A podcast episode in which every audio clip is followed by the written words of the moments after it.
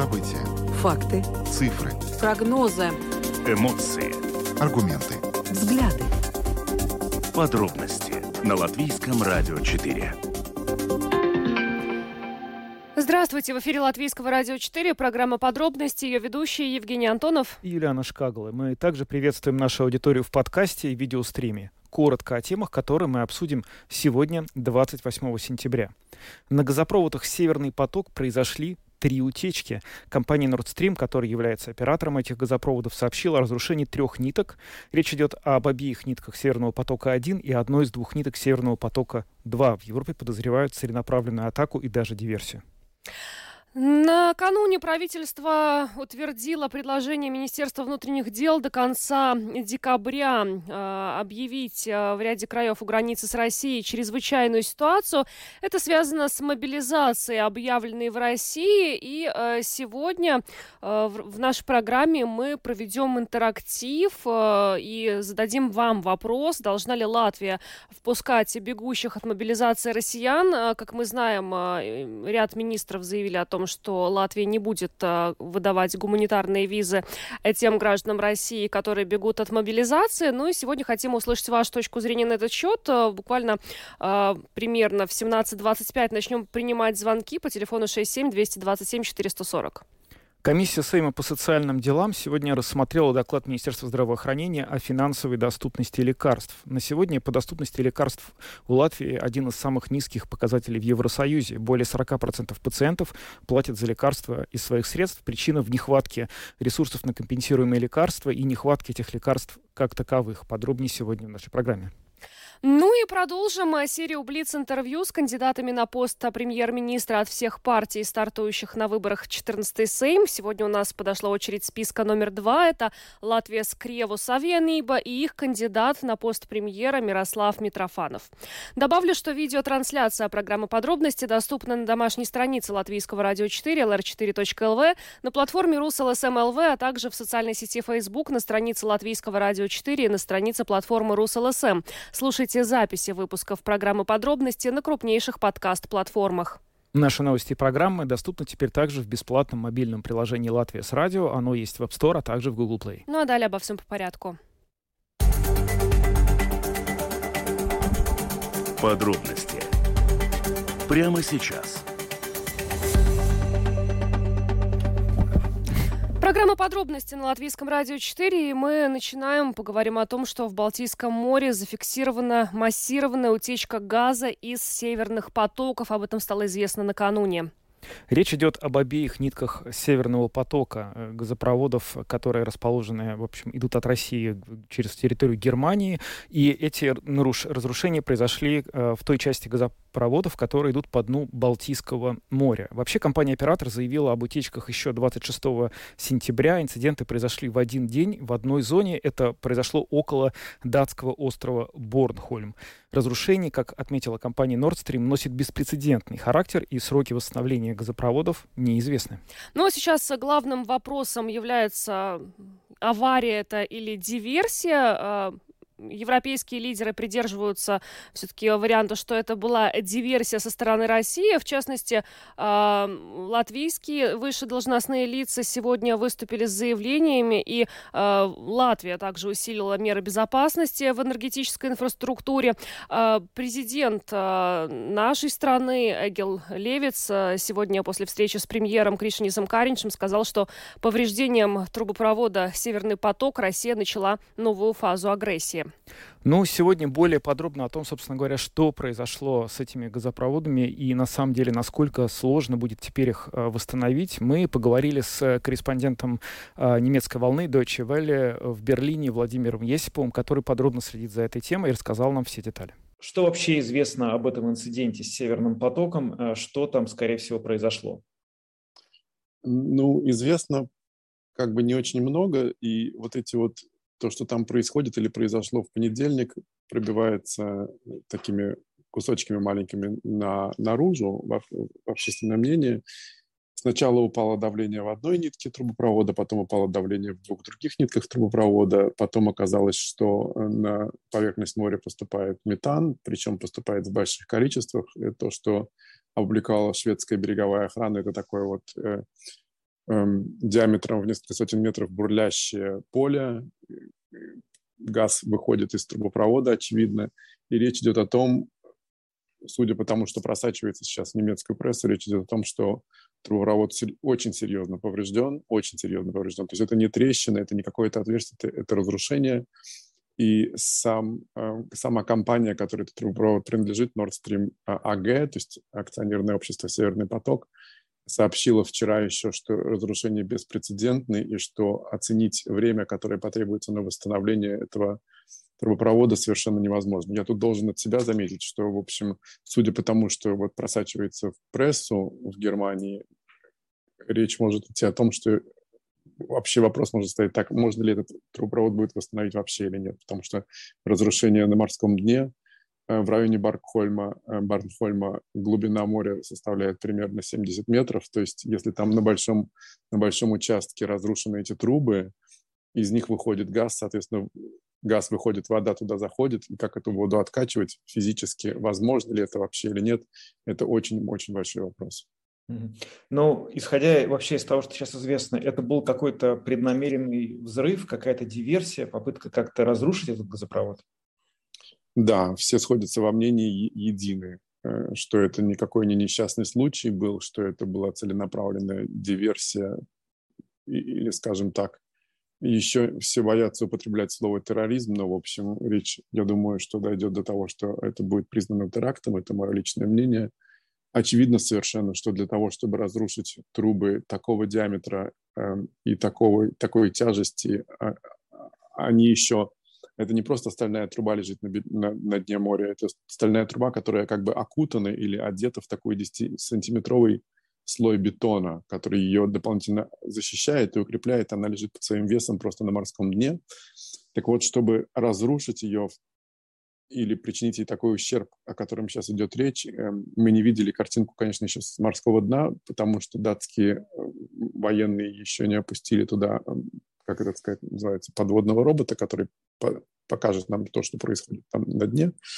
Вот, но э, судя по характеру и э, масштабу разрушений, все это было сделано довольно профессионально и с, при, с применением средств, которые возможны только у, э, как называется, государственных актеров. То есть это были не частные лица, которые на моторной лодке или надувной, надувной лодке туда подплыли, туда спустились и что-то там на глубине 70 метров произвели очевидно, по мнению правительств Швеции, Дании и того, что просачивается в немецкую прессу из немецких правительственных кругов, которые занимаются расследованием обстоятельств этой, этой диверсии, как уже все говорят. Очевидно, что это было сделано с использованием средств и сил, которые есть в наличии только у государства или правительства. То есть речь идет, видимо, о каком-то военно-морском флоте какой-то страны, мы не знаем, какой, мы не знаем, кто это сделал, мы не знаем, кто, что это э, там произошло и зачем это было сделано.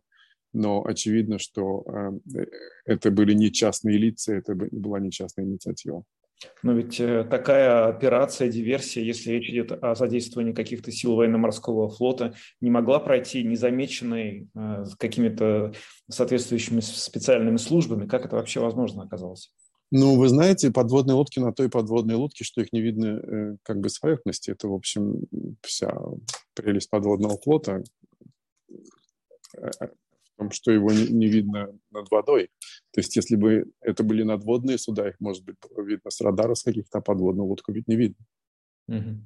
Это ну, я сейчас спекулирую, конечно, это не то, что публикуется в немецких СМИ. Э, как бы до этого еще не дошло, но э, это очевидный вывод, который напрашивается сам собой.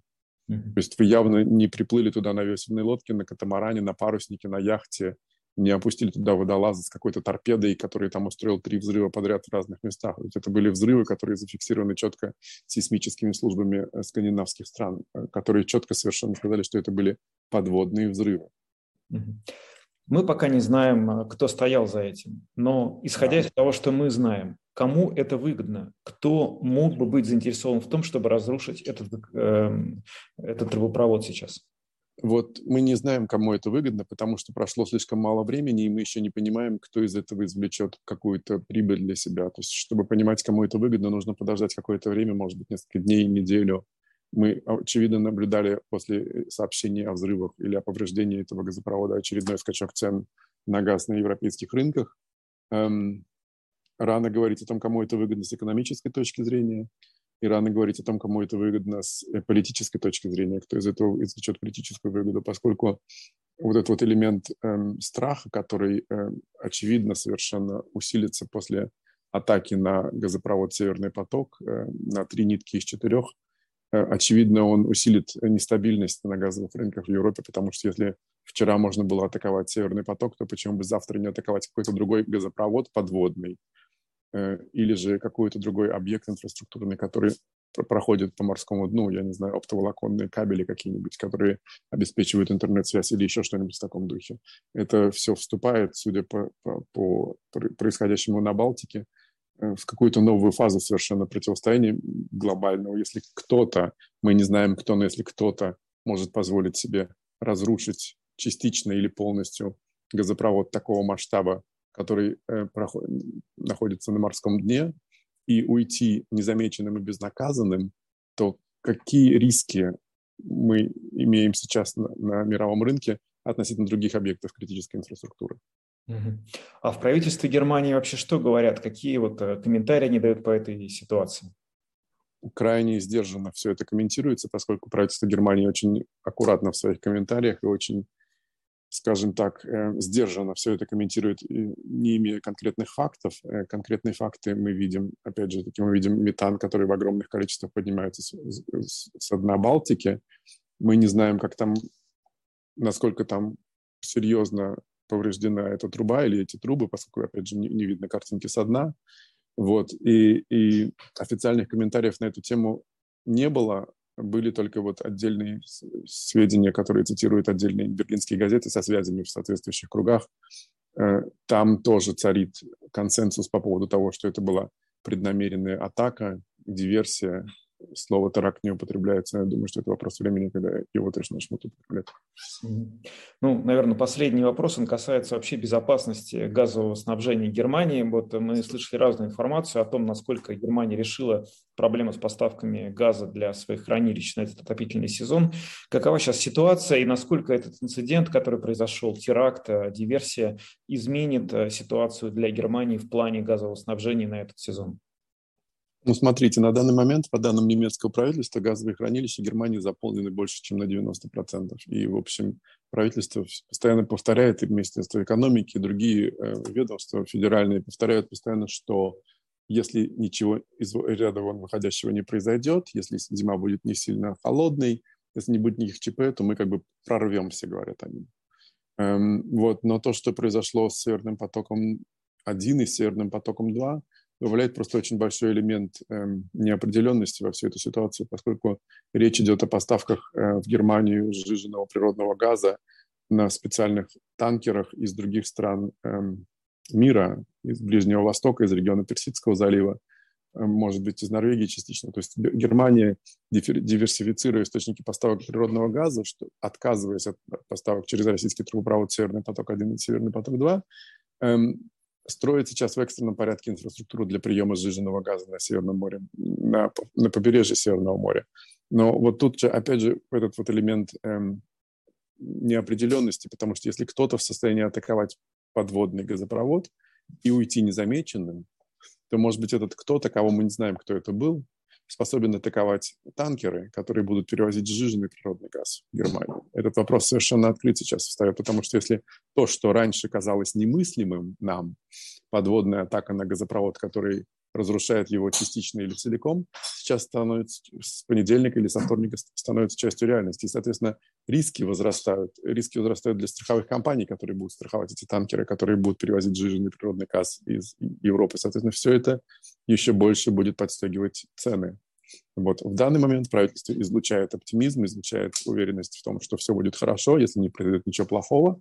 Вот, но просто сам, а, сама вот эта неопределенность, она очень, э, очень вырастает в разы после того, что произошло на Балтике. Балтике. Владимир Есипов, корреспондент Deutsche Welle в Берлине, рассказал подробнее о том, как, собственно, в Германии видят вот эти два инцидента, которые являются в общем, уже пока не признаны террористическими актами, но с точки зрения нашего собеседника вот-вот могут быть признаны, потому что речь идет о действительно чрезвычайно сложно технически организуемой диверсии, э, взорванные, по большому счету, газопроводы на глубине 70 метров, и э, он написал, насколько, в общем, они хорошо там были укреплены, и трудно предположить, что это повреждение в трех местах а, сразу двух вот трех этих ниток э, газопроводов могло произойти случайно э, каким-то образом, который как-то вот в результате инцидента. Но, кстати, Министерство внутренних дел нашей страны активизирует работу по предотвращению потенциальных угроз объектам критической инфраструктуры в Латвии, особенно энергосистеме. Об этом сегодня сообщил э, премьер Кришинис Каринш. Ну, а что касается угрозы экологической, то Государственная служба окружающей среды сообщает, что пока нельзя сделать выводы об ущербе, причиненном утечкой газа Балтийскому морю. Да, оценка экологического ущерба это, вероятно, то, что будет вот э, произведено следующим образом. Но вообще, конечно, сейчас довольно много говорится о том, кто мог быть в этом заинтересован, и называют э, Россию как одну из тех стран, которая могла бы это организовать. Но, откровенно говоря, э, даже невзирая на то, что вот политика газового шантажа, которая вот ведет Россия в адрес Евросоюза, она на самом деле очень давно стала ну, нормальной практикой, очень сложно представить, зачем эту политику фактически уничтожать своими руками, потому что вот сейчас эти трубы взорваны, и как они будут действовать дальше? Вот это не очень понятно. То есть просто не просматривается, откровенно говоря, ни одного э, интересанта, который бы на 100% э, мог бы точно за этим стоять. Вроде бы всем, наверное, при прочих равных хотелось бы, чтобы эти э, возможности снабжения газом оставались, по крайней мере, как теоретические возможности, которые можно запустить при улучшении конъюнктуры. Сейчас этого не будет. И, в общем, разобраться, э, кто за этим стоит, очень важно. Надеемся, что в ближайшие какие-то обозримые э, дни, недели, месяцы мы узнаем ответ на этот вопрос. Ну, а поговорим о том, что до конца декабря э, в ряде краев у границы с Россией объявлена чрезвычайная ситуация. Соответствующее решение накануне приняло правительство. Кроме того, э, закрыт пограничный переход в Педедзе, и государственной пограничной охране поручено усилить контроль на латвийско-российской границе и проверку прибывающих в Латвию российских граждан. Это связано с объявленной в России мобилизации. Ранее в нашем эфире, кстати, министр обороны Артис Пабрикс э, выразил предположение, что э, число граждан России, которые будут пытаться пересечь э, нашу границу для того, чтобы уйти от мобилизации, будет только возрастать. Но при этом стоит отметить, что Латвия из соображений безопасности выдавать визы гражданам России, которые уклоняются от мобилизации, не будет. Поэтому сегодня мы решили услышать ваше мнение на сей счет. Да, мы сейчас проводим опрос, просим вас звонить нам в студию и ответить на вопрос, должна ли Латвия впускать бегущих от мобилизации россиян. Телефон прямого эфира 67227-440. Должна ли Латвия впускать бегущих от мобилизации россиян? У нас уже есть первый звонок. Здравствуйте, слушаем вас, вы в эфире. Добрый вечер. Добрый. Я сразу скажу, что я не русская, но я против войны в любых ее проявлениях вот эти люди, которые там сейчас э, отправляют их на фонд, они боятся быть убитыми. А если они останутся там, то их могут посадить в тюрьму. И так, и так плохо. Но mm-hmm. я считаю, что все-таки нужно тщательно проверить и пускать. Mm-hmm. Спасибо. Еще звонок. Здравствуйте, слушаем вас. Добрый день. Добрый. Я думаю, что эта проблема очень сильно преувеличена. В России достаточно найдется добровольцев, которые и без мобилизации угу. Пойдут э, служить родине. Вы знаете, но они не нашли до сих пор. Спасибо за ваш звонок, но, честно говоря, это не очень... Мы видим очереди на границах. Да, э... да сотни тысяч людей пытаются избежать этой мобилизации, добровольцев нет. А, здравствуйте, говорите, пожалуйста. Добрый день. Я вернулся к газовому вопросу, можно? Вы знаете, нет. Сейчас тема у нас связана с мобилизацией. Газ, возможно, обсудим в другой раз. Ясно, хорошо. 67227-440, телефон прямого эфира. Должна ли Латвия впускать бегущих, бегущих от мобилизации россиян? Здравствуйте. Сорвался звонок. Так. 67227-440, напоминаем, телефон прямого эфира. Говорите, пожалуйста. Алло, здравствуйте. Здравствуйте. Знаете, вы, мне кажется, пропущено некоторое очень важное событие, заявление президента Зеленского о том, что мы их подберем, обогреем и дадим им шанс даже, может быть, раствориться в Европе. Поэтому я не то чтобы призываю, но я, в принципе, понимаю, насколько это опасная ситуация, если куча людей абсолютно будет э, на границе, ну, грубо говоря, тусоваться, да, то есть что вы с ним будете делать? Ну, расстрелять же не будете. Хорошо, давайте, да, тщательно проверять и, в принципе, давать им шанс на жизнь, если они действительно готовы подписать какие-то декларации о том, что они против войны, потому что не готовы свою жизнь положить в другие жизни выбирать. Угу. Будем давать им шанс. Спасибо. Да? Спасибо. Еще раз напоминаю вопрос, должна ли Латвия впускать бегущих от мобилизации россиян? Ждем ваших ответов. Здравствуйте, говорите, пожалуйста. Алло. Здравствуйте. Да. Послушайте, можно вас попросить? Смотря пожалуйста, пожалуйста, э, не, не трогайте Россию. Mm. Это самостоятельное государство, но само Хорошо. себя защитит. Вы знаете, но мы будем в нашей программе все-таки руководствоваться нашими представлениями о том, что интересно нашим слушателям. Что важно. И что важно. Россия тоже интересна иногда. А, здравствуйте. Алло, здравствуйте. Здравствуйте. Это, это самое. Ну, мое мнение такое, что что в России сильная пропаганда большая, люди, это самое. Украинцы пошли сейчас наступление, пускать сюда не надо, потому что могут быть казачки засланные. Угу. А ну, у нас, мы живем тут неплохо пока. Конечно, общество есть некоторые за Россию. Угу. Да, есть такие, конечно. Угу. Вот. Ну, я считаю, что пускать сюда их не надо. Угу. Пускай Спасибо. немножко там поднимаются. Да, но соображение безопасности действительно играет большую роль, и правительство неоднократно говорило, что именно эти, в общем-то, соображения являются основным критерием, почему принято решение не выдавать визы. А, здравствуйте, говорите, пожалуйста. Да, здравствуйте. Здравствуйте. Да, мне вот 68 лет. Да, и я вот скажу так. Нечего пускать сюда. Что тут делать им? Ну, я латгалец.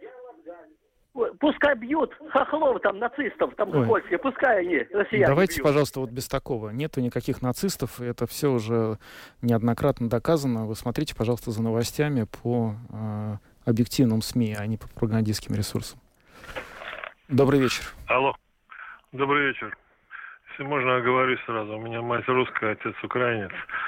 Но я против войны. Но если мы получается, пустим сюда э, российских граждан, которые должны были быть призваны в армию, мы получаем группу людей, которые не знают а латышского, это черт с ним, да, но они не имеют жилья, э, не имеют работы. То есть это будет еще одна лишняя забота латвийскому государству. Я не советовал бы этого делать. Угу. Да, кстати, организация «Хочу помочь беженцам» сегодня обратила внимание на то, что если у нас зимой вырастет поток беженцев с Украины, мы им не сможем помочь. Это, кстати, очень важный момент, на который обратил внимание наш слушатель. Спасибо за звонок. Это правда, да.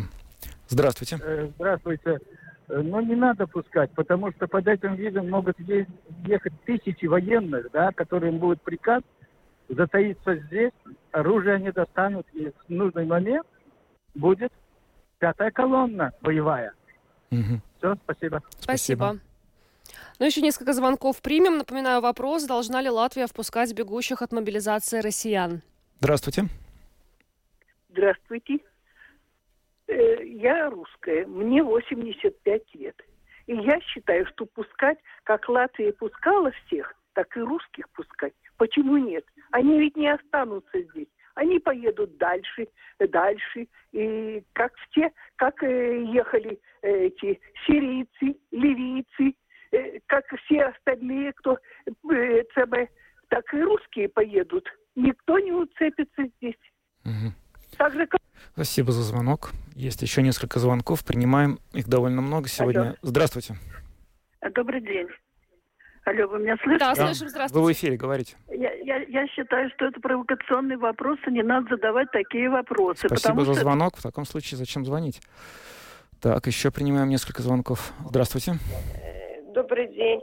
Вы знаете, что, конечно, надо дать шанс русским. И кроме этого, может быть, еще можно из них извлечь какую-то пользу для Латвии. Спасибо. Спасибо. Спасибо вам. Давайте примем еще один звонок и будем завершать эту тему. Здравствуйте, слушаем вас, вы в эфире. Добрый день. Добрый. Пускать их не надо. Они в России должны решить, либо они воюют, либо пусть сидят в тюрьме, если хотят остаться. Поэтому никуда пускать не надо. Пусть решают сами. Россияне должны сами решить, за кого они. Угу.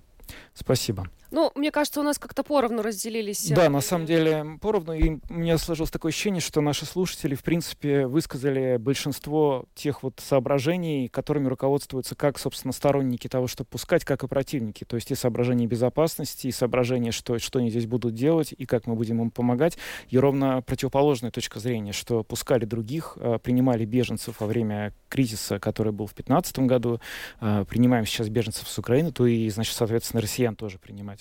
Проблема сложная, очень дискуссионная и острая. Ну, в общем, очевидно, что какого-то простого ответа на этот вопрос. Но решение в нашей стране примет. Принято да. на этот счет гуманитарные визы этим людям выдаваться не будут. Э, об этом, э, как я уже говорила, э, ранее сообщил министр иностранных дел нашей страны Эдгар Ринкевич. Ну а мы сегодня выслушали ваше мнение на эту тему. Спасибо всем большое, кто принимал участие в нашем опросе. Пока будем двигаться дальше, поговорим о ценах на лекарства в Латвии, которые, между прочим, у нас самые дорогие в странах Балтии. Да, а, согласно информации, которую предоставил ранее Минздрав, а, более 40% пациентов платят за лекарства из своих средств, и причина в нехватке этих ресурсов за компенсируемые лекарства а, и нехватке этих, лекар... нехватке этих лекарств как таковых. А, цены на лекарства в Латвии выше, чем в Литве и Эстонии, и поэтому часто латвийцы едут в соседние страны, чтобы купить там эти э, медикаменты более, по более выгодным ценам. Ну, э, в начале лета Министерство здравоохранения предложило снизить НДС на лекарства, таким образом э, решив э, хотя бы частично эту проблему. Но сегодня этот доклад повторно рассматривался уже в комиссии Сейма по труду и социальным делам. Но что об этой ситуации вообще с ценами говорят представители отрасли. В частности, исполнительный директор Ассоциации международных инновационных фармацевтических фирм Валтерс Болевец стал сегодня гостем программы «Домская площадь». И наша коллеги Анастасия Ружанская рассказала о ценах и о том, как, собственно, эту проблему можно решать и что для этого делают или не делают политики. Давайте поговорим сначала о вообще в целом о финансовой доступности лекарств в нашей стране. Как вы ее оцениваете? Насколько доступны лекарства на сегодняшний день? Один из самых низких показателей в Европе. Более чем 40% э, пациентов платят от своих э, ресурсов. Это, ну, а я так сразу наизусть не знаю, но одна из последних мест в Евросоюзе. В чем причина? В чем причина? Недостав, недоста, не, э, нехватка ресурсов, довольно дольно, дольная уже эта проблема. И, ну, последние два года, два года уже есть, ну, позитивные показатели э, в этом а, области. Так что, ну, будем надеяться, что это будет продолжаться. Скажите, пожалуйста, вот нехватка ресурсов, это что значит? Расшифруйте. Нехватка ресурсов на... В основном у нас компенсационный список э, лекарств. Те, это те лекарства, которые э, жителям э, Латвии даются бесплатно по рецепту. Но тут две сразу нюансы. Э, не в полном объеме, не все лекарства и нехватка лекарств как, как таких, которые государство компенсирует. Ну, то есть, э, например, в Германии можно получить э, больше выбор и больше и разных других лекарств, которые, например, в Латвии не компенсируются или вообще нету. Но вот интересно, что а, финансовая доступность лекарств очень сильно а, уступает в нашей стране не только европейскому уровню, но и даже балтийскому уровню, потому что известно, что, к сожалению, цены на лекарства в Латвии выше, чем в Литве и Эстонии. И до сих пор существует ситуация, когда жители нашей страны едут в соседнюю для того, чтобы купить подешевле а, какой-нибудь, ну, не буду называть фирмы, но какие-то mm. лекарства. Почему так? А, почему так? А, вопрос, я уже эту проблему я сейчас руковожу ассоциацией пять лет. Мне уже третий министр, будет уже, наверное, тогда, по сути, четвертый. И эту проблему никто из министров э, не решает. Расскажу, э, в чем проблема. Э, конкуренция по дому, это на русском будет... Совет конкуренции. Совет конкуренции уже три года назад сделал э, такую объемную э, так сказать, объемный отчет насчет Балтии. Что происходит с лекарствами как, то, по поводу цен? И отчет заявил о том, что 83% случаев в Ригу от производчика, либо это производственник там находится в Америке, Швейцарии, Германии, не так э, уже это важно, но в Ригу приходит э, более чем 80% случаев самые дешевые лекарства, но в итоге в аптеке мы платим самую дорогую цену, если мы сравниваем с Эстонией и с Литвой. Почему? Потому что в Латвии разрешено, э, и это разрешает государство, это разрешает, э, это позволено э, ну, определенным кабинет министра этим как бы нотейками, да? Да, правилами кабинета Правилам, министра. которые говорит о том, насколько ты можешь добавлять, которые тебе на лекарства и для аптек, и для опта, про, опта Летрготова. Да, для оптовой, для оптовой продажи. Да. да, оптовой продажи, да. Э, и эта цепочка, ну, Латвии получается дороже, дороже чем Литве или Эстонии. И, ну, наше предложение было уже три года где-то назад, чтобы Латвии сделать такую систему, как Литве, и, и это бы э, снизило э, цену на лекарств на 50, если хорошо помню, на 57 миллионов э, евро суммарно в год. А что это за система? Расскажите поподробнее. Просто образом? сделать э, такую же калькуляцию, как в Литве. Да, ну расскажите, И... что это значит? Э, это значит немножко ниже э, эти максимальные максимальную, так сказать, прибыль, которую ты можешь поставить на, на медикаменты и оптовикам, и, и аптекам делать так же, как Литве. Не сделать настолько, э, так сказать, жирную ставку, как она сейчас, э, сейчас в нашей стране. То есть подразумевается некий потолок, э, да, да, да, введение да, потолка. Да, да, да, да, да. А, так точно. Ну вот, и там была бы... Тогда у нас лекарства были бы как на том же уровне, как Литве. Ну, такой вопрос на вопрос подняли. Э, Опустили, под... подняли. Э, подняли, на, поднялся огромный шум, там начали все бежать, но ничего потом не, не поменялось. А шум э, был чем мотивирован? Вот как объясняли те э, предыдущие три министра, почему э, вот эта проблема до сих пор не решается, и почему э, конструктивные предложения, в том числе и с вашей стороны, не принимаются во внимание? Ну, есть же какие-то аргументы, может быть, там как-то экономически это невозможно, не обосновано, обоснованно? Ну вот как, каковы аргументы? Почему ну, основной аргумент очень, а, как у всех политиков, э, да, но, да, но. Валтерс проблему понимаем, это очень, это очень важно, это надо решать. А, мы видим там по всем данным, что это так, что это правда. Будем э, сделать там какую рабочую группу, там, и будем заниматься этим вопросом. Или не будем делать рабочую группу, будем там, не знаю, будем это как-то решать и думать. Ну, так мы и думаем. Это... То есть какого-то категоричного ответа э, нет, не прозвучало, но вместе с тем и не чувствуется никакой инициативы для того, чтобы браться за решение этого вопроса. Да, инициативы точно нету. И э, это, скажем так, эти эти правила э, Кабинет министров уже не менялись уже, по-моему, около 20 лет. И, не, их поменять, понятно, что это меняет э, эту формулу бизнеса для аптек и оптовиков, которые сейчас ну, в Латвии у нас э, э, существует. Понятно? То есть это боязнь э, каким-то образом сколыхнуть бизнес? Э, ну, да, наверное. И ну, все-таки, я не знаю, по политикам надо все-таки думать, я так думаю, что насчет э, как бы народу лучше было. Ну. Но если мы сегодня в нынешней ситуации, в нынешних условиях экономических говорим и рассматриваем различные меры поддержки населения, то уж кажется, что лекарства это как раз-таки должна была быть та сфера, на которую стоит обратить внимание и, может быть, подумать опять-таки о том самом снижении НДС. Вот что вы об этом думаете? А, Литва, если у меня правильные данные, 5%, Эстония 9% у нас. Все правильно, да. Так и есть. У нас 12. Э, у нас 12, да. Да, у нас 12. У нас 12. Эм, тоже вопрос уже подняли уже много лет тому назад. Что... В том числе и сбор подписей собирался на... Да, да, Была да. инициатива, в том числе и гражданская, на портале инициативы manabals.lv вот несколько лет назад, да, два года назад, если, э, может, совру, исправьте меня, да, но ничего не получилось. Э, ну, как бы сделаем, актуализируем, да, эти все вопросы, да, но как не достигли до конца конца результата. Ну, ну по, мой, по моей э, такой, как сказать, эм, экспертизе, я бы вам сказал, сказ, хочу сказать позитивное. Это уже то, что мы об этом сейчас в этой студии говорим. И это как бы такая работа, где у тебя нет результата сразу на завтрак. Ну, угу. э, ты, ты должен работать над этими вопросами годами, и тогда тебе только э, будет. Это был Валтерс Балевиц, исполнительный директор Ассоциации международных инновационных фармацевтических фирм. Его фрагмент, э, фрагмент его интервью в программе «Домская площадь». Ну, кстати говоря, об инициативе. А, сегодня на заседании комиссии Сейма по социальным делам депутаты призвали усовершенствовать э, доклад Минздрава о том, как улучшить ситуацию с доступностью лекарств. В частности, э, речь там идет о том, чтобы увеличить э, финансирование на компенсируемые государством медикаменты и о снижении НДС, как это сделано в Литве и в Эстонии которые вот и, и Валтерс Балевиц упомянул тоже в интервью.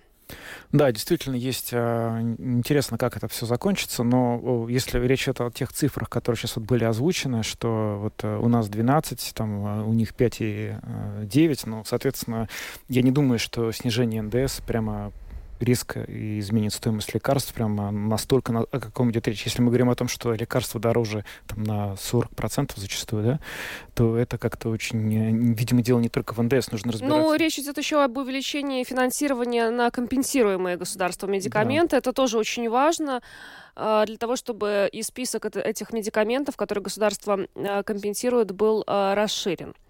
Ну что ж, а мы переходим к нашему предвыборному блоку. 1 октября. Латвия выбирает 14-й Сейм. Думай, за кого голосуешь. Предвыборный блок на Латвийском радио 4. Мы в рамках этого блока предлагаем вашему вниманию блиц-интервью с кандидатами в премьер-министры от всех политических сил, которые баллотируются в 14-й Сейм. И сегодня наш э, гость э, это Мирослав Митрофанов, кандидат в премьер-министра от э, Латвии Скриву Савиениба. Список номер два.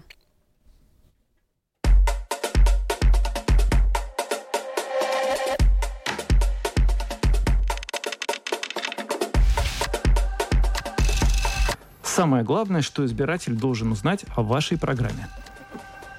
Русский союз Латвии – это партия русской языковой общины страны. Мы э, защищаем особые интересы русскоязычных э, жителей, то есть связанные с исторической памятью, использованием языка, образованием, но мы выступаем за экономические права, свободы, интересы всех жителей Латвии вне зависимости от их происхождения. Три главные проблемы Латвии, которые вы будете в первую очередь решать на посту премьера. Э, энергетический кризис. Вернее, его последствия. Это высочайшие цены на отопление, на электроэнергию, электроэнергию, на коммунальные расходы. Нужно брать деньги, взаймы на международном рынке для того, чтобы компенсировать рост э, тарифов. Второй момент – это мир в Европе. Мы живем в ненормальное время, и это время не должно затянуться. Э, необходимо собрать э, или инициировать сбор руководителей европейских государств, государств Европейского Союза с подключением, возможно, США, Канады, Австралии и так далее, для того, чтобы договориться о формате урегулирования, мирного урегулирования. Ну и третий момент – это это образование и зарплаты для медиков, для учителей и медиков. На какую страну Латвия должна быть похожа и почему? Есть э, три примера для нас очень э, заметных, хороших, э, ярких. Значит, первая страна, с которой мы берем пример, это Люксембург самая богатая страна Европы. Э, четыре языка, при этом всего 700 тысяч населения. И никаких страхов за исчезновение родного люксембургского языка.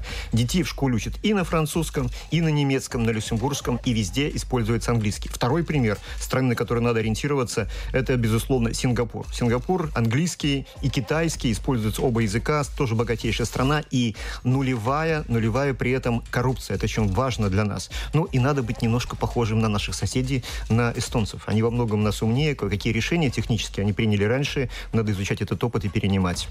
Каковы ваши преимущества перед другими кандидатами в премьер-министры?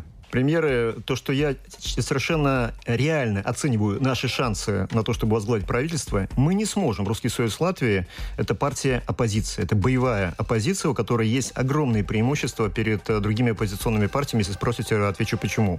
Однако, я работал с нынешним премьером и со многими предыдущими премьерами в бюджетной комиссии парламента. Эта тема, то есть государственного бюджета, мне близка и понятна, мне, Мирославу Митрофанову. Я думаю, что мы вернемся после выборов именно в бюджетную комиссию для того, того, чтобы составлять таким образом главный документ, э, по которому живет страна, чтобы интересы простых людей были бы учтены. Какое ваше слабое место?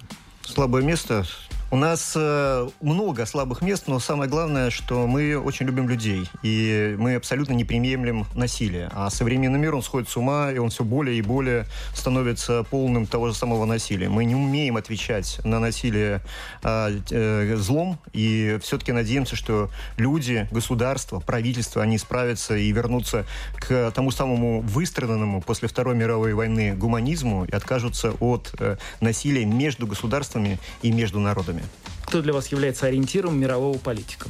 Ну, наверное, э, для каждой страны в определенный период времени есть э, человек, который э, наиболее близок и востребован. То есть, если смотреть с точки зрения истории русских Латвии, то Милетик Калистратов – это наш предшественник, то, тот человек, который создал русскую политику в Первой Республике еще в довоенное время. Уинстон Черчилль, если отбросить его некоторую любовь к империализму, то в остальном он смог провести Великобританию через сложнейшие испытания 20 века и э, сохранить для этой страны достаточно сильные, сильные позиции в мире.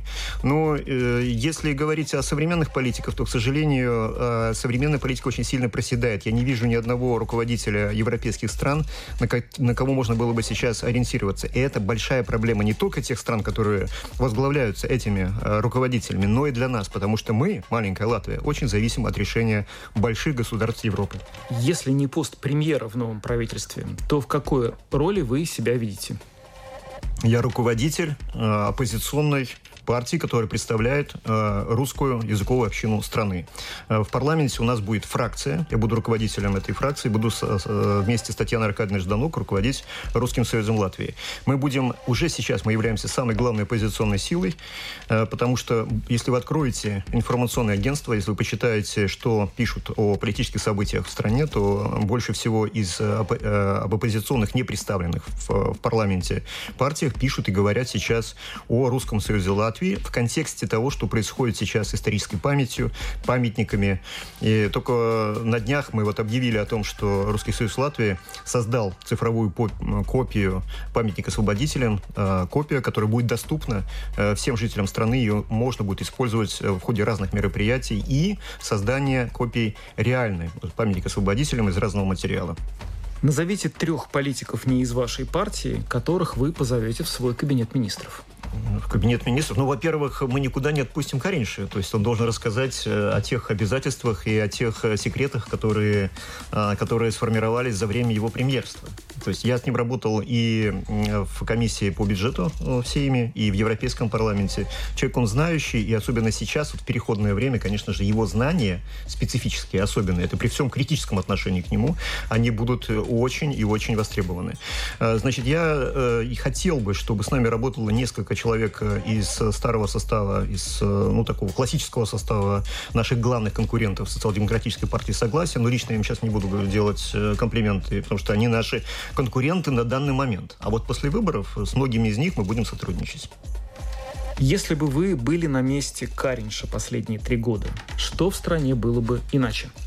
Во-первых, не было бы той антирусской, антироссийской истерии, которая сейчас э, фактически захлестывает латвийское общество. То есть э, оно проявляется не только в сносе монумента освободителям, э, войны с памятниками, но оно проявляется и в языке ненависти, который фактически легализован во многих э, СМИ. Это надо было останавливать. Каринич правильно сказал сразу же после 24 числа, что на местных русских нельзя перекладывать вину за события на Украине, на эту безобразную войну.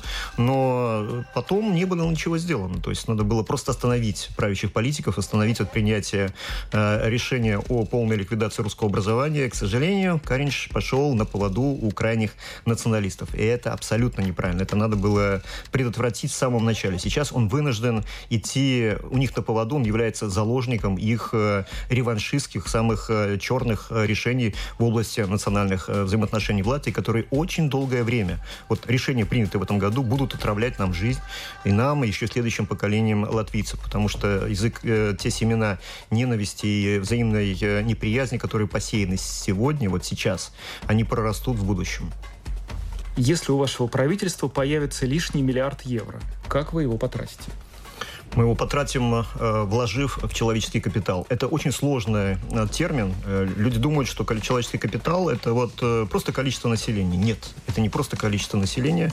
Это люди, которые образованы, которые, у которых есть здоровье, которые подготовлены к труду, у которых высокое образование, креативные способности и высокая мотивация к достижению каких-то результатов своей личной жизни, в общественной и в трудовой, то есть которые могут Латвию поднять на другой совершенно уровень. Надо Э, образовывать людей, надо приглашать талантливую молодежь в страну, надо разрешить образование на разных языках, в том числе на русском, и нужно, нужно улучшить резко медицинскую систему э, и любыми способами положительной мотивации останавливать людей от уезда из Латвии. В это не жалко вложить и миллиард, и сто миллиардов. Только так можно обеспечить будущее для нашей страны.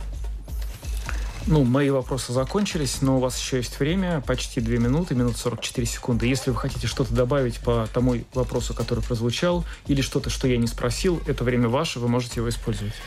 Сейчас э, очень тяжелое с моральной точки зрения время. То есть, во-первых, мы ожидаем наступления отопительного сезона. И, безусловно, любой ответственный политик должен думать, как пережить зиму. То есть все остальное, вот все остальные там споры, ссоры, это все надо отложить в сторону до лучших времен, пока не закончится мировой кризис, не закончится э, война. Это первый момент. Во втором, второй момент касается в значительной степени русскоязычных, русских жителей Латвии. Это тяготы, моральные э, страдания, которые вызваны сносом э, памятников, которые очень близки нашему сердцу. Надо стиснуть зубы и пережить это время, потому что камни можно разрушить, а информацию, память уничтожить нельзя. Надо сохранить свою душу, любовь и доверие к друг другу. И таким образом мы переживем эти времена, и в будущем мы воссоздадим э, памятники, ну, сначала в виртуальном пространстве, а потом в реальном. 1 октября. Латвия выбирает 14-й сейм. Думай, за кого голосуешь. Это был кандидат в премьер-министра от списка номер два Латвия Скреву Савиенība Мирослав Митрофанов. Ну и таким образом э, у нас остался всего лишь один список, и мы э, приближаемся уже совсем э, к выборам, которые пройдут, напомню, в субботу. Да, уже началось предварительное голосование, о котором мы вам рассказывали и вчера, и позавчера. А, собственно говоря, наш предвыборный проект, то есть вот эти вот блиц-интервью с кандидатами в премьер-министры, а, завершается буквально завтра, потому что мы на протяжении вот этих а, трех недель знакомили вас а, с этими кандидатами на пост премьер-министра от разных партий, собственно говоря, начиная с 19 и вот до первой, которая вам будет представлена завтра.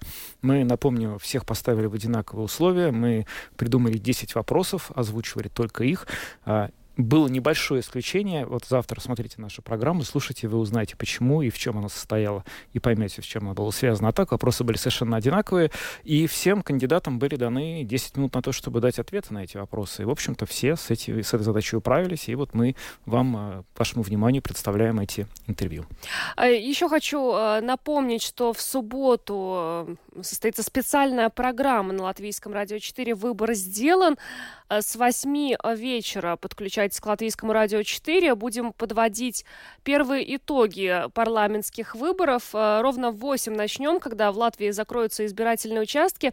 И э, до 11 вечера с экспертами э, будем обсуждать. Надеемся, что будут уже и данные экзит-пулов, которые можно будет обсудить и немножко подискутировать о том, какой может быть следующая коалиция. Ну и, конечно же, прямые включения из штабов партии. Это всегда тоже очень интересно. Так что напоминаю, в субботу в 8 вечера к нам подключайтесь. Ну а сегодня на этом программу подробности мы завершаем. С вами были Евгений Антонов и Юлиана Шкагова. Звукооператор Уна Гулба, видеооператор Роман Жуков. Всем хорошего вечера и встретимся завтра. До завтра.